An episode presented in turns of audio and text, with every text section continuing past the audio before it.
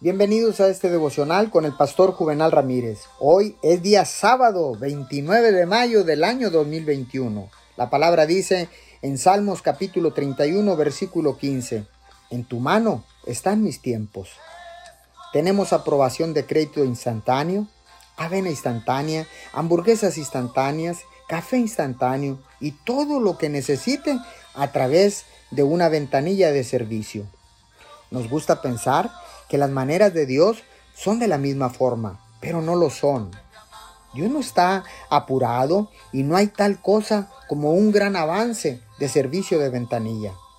El salmista lo dijo de esta manera, en tu mano están mis tiempos.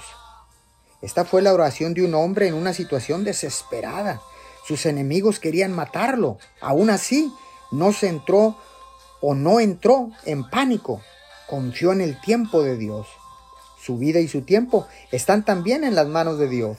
Si enfrenta retrasos y tiene que esperar, Dios lo sabe. Él es quien controla el reloj de su vida.